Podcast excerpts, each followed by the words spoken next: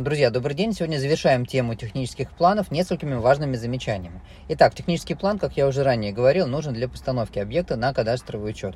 Речь идет о помещении, здании, сооружении. Но технические планы, как известно, были не всегда.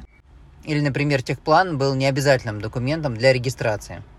Ну, например, по упрощенному порядку регистрации, который был ранее – дом можно было зарегистрировать, просто заполнив декларацию. То есть никакое координирование строения, как я ранее говорил, не предполагалось. То есть было не обязательным. И может сложиться такая интересная ситуация, когда дом на кадастровом учете стоит, а координат у него нет. В принципе, ему никто не запрещает стоять без координат. Но если речь пойдет о его продаже или, например, о сделке с ипотекой, то, естественно, любой разумный покупатель а, задумается о том, где именно стоит дом, если координат его нет. Плюс ко всему, ни один ипотечный банк не примет залог дом, который поставлен на учет не в соответствии с действующим законодательством.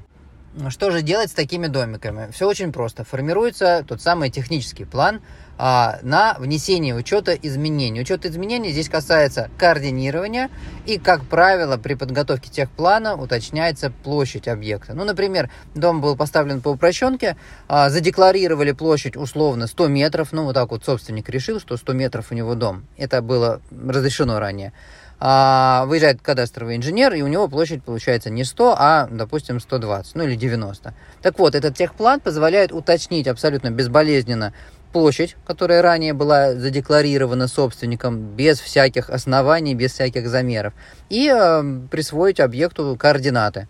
То есть в результате технического плана по уточнению э, координат и характеристик ну, площади э, мы получаем актуальные данные, которые будут внесены в Росреестр. И тогда уже и у покупателя вопросов не возникнет, и у банка, естественно, если сделка ипотечная.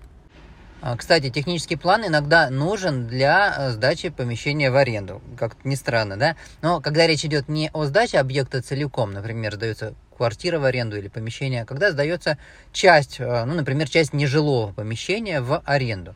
Для того, чтобы зарегистрировать договор в Росреестре, договор, который более одного года, а необходимо присвоить координаты той части, которая передается в аренду, с указанием площади, ну и координат, соответственно. Вообще, мне кажется, мы уже очень много времени техпланам уделили.